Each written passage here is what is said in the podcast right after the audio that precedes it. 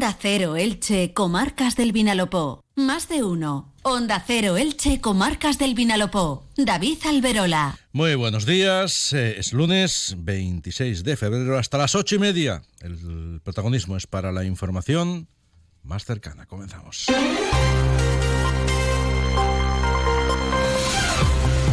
La recta final del mes de febrero comienza hoy con un lunes en el que por la mañana se esperan muchas nubes y viento de poniente moderado, sin poder descartarse incluso alguna precipitación de carácter débil y puntual, de la que, por cierto, ya ha dado cuenta una llovizna registrada hace apenas unos minutos. Nos lo cuenta así Jorge Miralles desde Tiempo Elche que apunta que por la tarde se abrirán claros, se dejará ver el sol, si bien arreciará el viento con rachas algo fuertes que podrían alcanzar los 70 kilómetros por hora.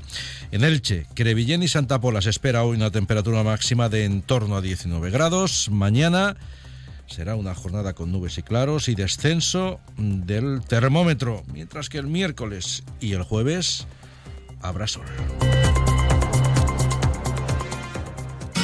Comercial Persianera.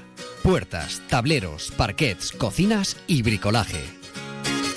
Tras los tres días de luto oficial que se han vivido en la comunidad entre el viernes y ayer, en los que, entre otros aspectos, las banderas de edificios oficiales han ondeado a media asta, hoy se van a celebrar minutos de silencio en recuerdo de las diez personas fallecidas en el incendio del edificio del barrio Campanar de Valencia. Por ejemplo, en Elche, Crevillén y Novelda, esos minutos de silencio se van a celebrar a las 12 del mediodía. En Petrer será a las 10 de la mañana. Durante el fin de semana ya se han celebrado concentraciones silenciosas por ese mismo motivo en otros municipios de las comarcas del Vinalopó, como Aspe y Sax, donde tuvieron lugar el sábado. En Elche, como cada último lunes de mes, hoy se celebra Pleno Municipal Ordinario. La aprobación definitiva del ROM, es decir, del Reglamento Orgánico Municipal de Elche, la concesión de la cruz al mérito policial, con distintivo blanco de la Generalitat a distintos integrantes del cuerpo de seguridad mm, de la policía local y la declaración de especial interés y utilidad de las obras de remodelación del Centro de Salud de Altavix eh, son eh, tres de los asuntos que está previsto abordar en una sesión plenaria, en la que además en el turno de mociones, entre otros asuntos, va a ser protagonista la celebración el viernes de la semana que viene del Día Internacional de la Mujer. En Elda, el Pleno Municipal Ordinario de este mes se celebró el pasado viernes y en él, entre otros asuntos, se aprobó una moción presentada por el Grupo Municipal del Partido Popular, que incorporó una enmienda del PSOE, por medio de la que se ha acordado instar al Ministerio de Interior la ampliación de la plantilla de la Policía Nacional de la localidad, la elaboración de un plan estratégico de la policía local, el dense, y valorar la instalación de cámaras de seguridad de tráfico en el municipio. Por otro lado, en ese mismo pleno, se acordó solicitar al Instituto Valenciano de Competitividad Empresarial subvenciones por valor de casi 400.000 euros para a lo largo de este año llevar a cabo trabajos de mejora, modernización y dotación de infraestructuras en los polígonos industriales Campo Alto y Finca Laci de Hola, ¿estás ahí? Despierta. Este invierno practica en Cable World el Intel ahorro. Ahorra de verdad de manera inteligente. Tres meses gratis y tus gigas por dos. Sí, despierta. Tres primeros meses gratis y tus gigas por dos. Ven ya a Cable World. El SAMU asistió ayer, en la mañana de ayer, a un menor herido tras chocar la moto en la que iba con un jabalí en el término municipal de Elche. Según acaba de informar el Centro de Información y Coordinación de Urgencias de la Generalitat, el suceso se produjo sobre las 9 y 10 de la mañana en la carretera CV 855. Hasta el lugar se desplazó una unidad del Servicio de Atención Médica Urgente del SAMU, cuyo equipo médico estabilizó al joven motorista, un menor de 16 años, que presentaba politraumatismo. Posteriormente, el herido fue trasladado en una ambulancia de soporte vital avanzado, la que tiene servicio de enfermería, que tiene base en el Altet, hasta el Hospital General Universitario de Elche. Y los pescadores de Santa Pola se suman hoy a las protestas en Madrid del sector primario, que están lideradas por los agricultores desde hace semanas. Van a participar en la manifestación convocada en la capital de España. Dicen los pescadores santapoleros que se están viendo acorralados y advierten que a medida que pasan los años hay menos flota pesquera y más problemas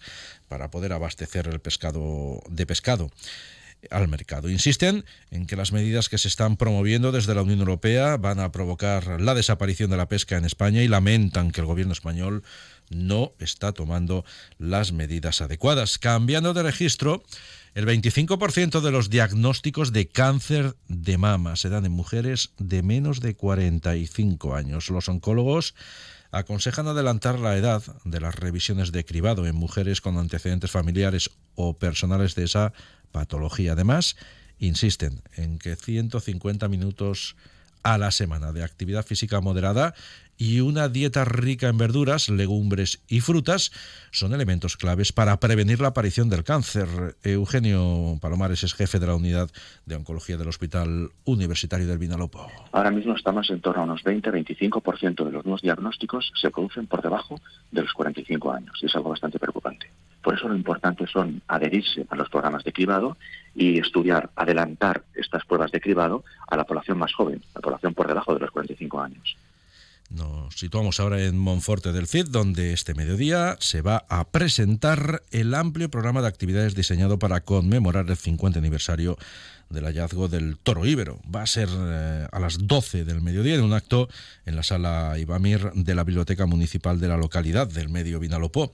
El toro íbero de Monforte del Cid fue descubierto en el año 1974 y se estima que se remonta a inicios del siglo V antes de Cristo. Eh, antes de dar paso a la información deportiva, destacar que AENA ha finalizado las obras de insonorización en 43 nuevas viviendas del entorno del aeropuerto del Alte de Elche. Con ello, la cifra de pisos de las zonas de influencia del aeropuerto en, la que, en las que se ha ejecutado el aislamiento acústico asciende a, en la actualidad, 3.247. Eso, según ha destacado AENA, representa el 90% de las personas que lo han solicitado.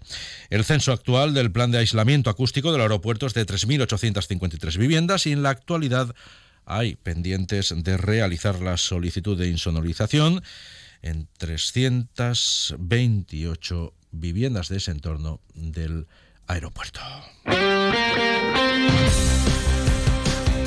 Acercamos ahora hasta la información deportiva. Con ella vamos a llegar a las ocho y media. Monserrate, muy buenos días. ¿Qué tal, David? Buenos días. Excelente fin de semana para el Elche Club de Fútbol y el Club Deportivo Eldense. El conjunto licitano lograba la victoria ayer por 0-1 en el campo del Cartagena. El resultado se quedó corto. Solo el tanto de Nico Castro daba los tres puntos, pero el equipo franjiverde fue muy superior tanto en la primera como en la segunda mitad. Con este resultado, el Elche asciende a la quinta posición de la tabla con 44 puntos, a 3 del ascenso directo y a 6 del liderato. El técnico Sebastián Becas se cumplió el primero de los tres partidos de sanción desde las cabinas de prensa y escuchaba desde ahí cómo la grada coreó su nombre y se mostraba enormemente satisfecha por este triunfo. Eso se da o no se da. Uno no hace nada para...